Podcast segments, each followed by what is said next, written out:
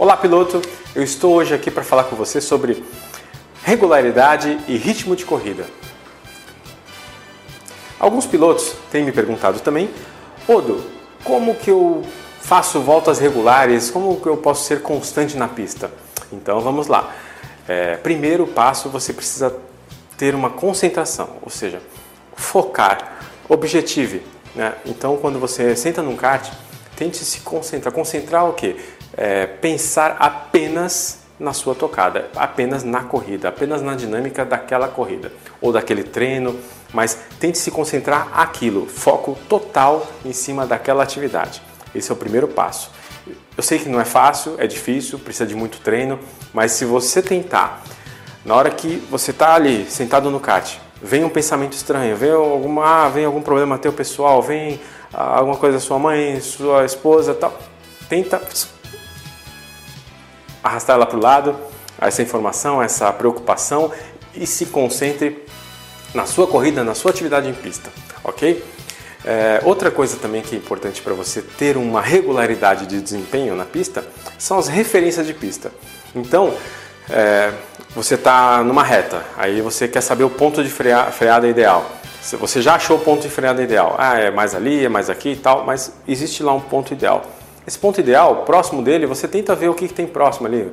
Um arbusto, você tem o início de uma zebra, ou o segundo gomo daquela, daquela zebra, você freia sempre ali no mesmo ponto. Então, você vai frear sempre no segundo gomo, por exemplo, daquela zebra. Chegou naquele segundo gomo, você viu que chegou, puf, freia.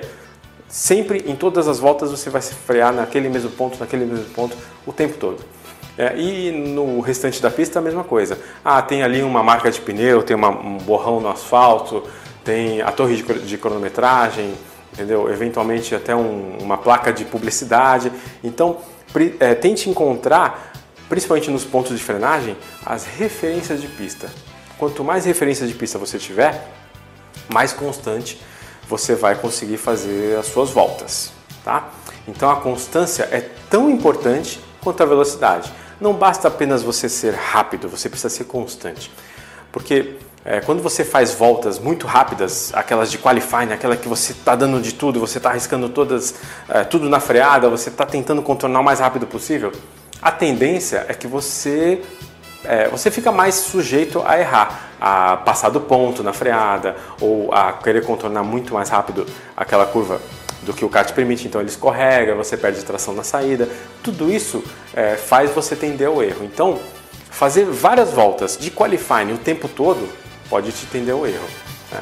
Agora, como você quer ser rápido, claro, como é que você tem que fazer? Encontre uma volta padrão, onde você freia num, lugar, num local seguro, controla de uma forma segura e tudo mais. Cria uma volta padrão. Essa volta padrão não vai ser a mais rápida do mundo, mas vai ser uma volta rápida, tá? Então, vou dar um exemplo aí. Vamos supor que uma volta rápida seja 40 segundos em, de, em determinado circuito, hipotético, e uma volta lenta 40.8, tá? Então, o que acontece?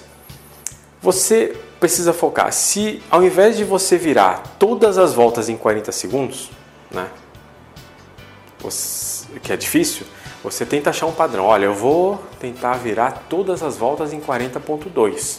Tá? Porque 40.2 é algo mais seguro, onde eu não tenho que abusar em todas as freadas, não tenho que abusar em todo momento, né? e também eu vou ser rápido. Mas se eu, eu, eu teria potencial para virar 40.0, sim, Teria, mas eu vou me arriscar muito. Pode ser que nessas voltas que eu tente 40.0 eu vire 40.7, 40.8. Então, na média, você vai estar perdendo tempo. É, por exemplo, se você virar 35 voltas de, uh, em 40.2, né, 35 voltas, todas em 40.2, você vai percorrer isso em 23 minutos e 27 segundos. Ok? Por outro lado, se das 35 voltas que você tem numa mesma corrida, você tiver 20 delas virando em 40 segundos, ou seja, muito rápido, 20 das, das 35 você conseguiu. Ah, consegui virar 40.0, é uma volta mais rápida da pista. Legal. E as outras 15, você teve que se arriscar ali para tentar virar 40, então, então 15 voltas você cometeu algum erro ali, erro a colar e virou 40.8, por exemplo. Então, com 20 voltas virando 40.0 recorde, mais 15 virando 40.8, você vai totalizar esse trecho em 23 minutos e 32 segundos.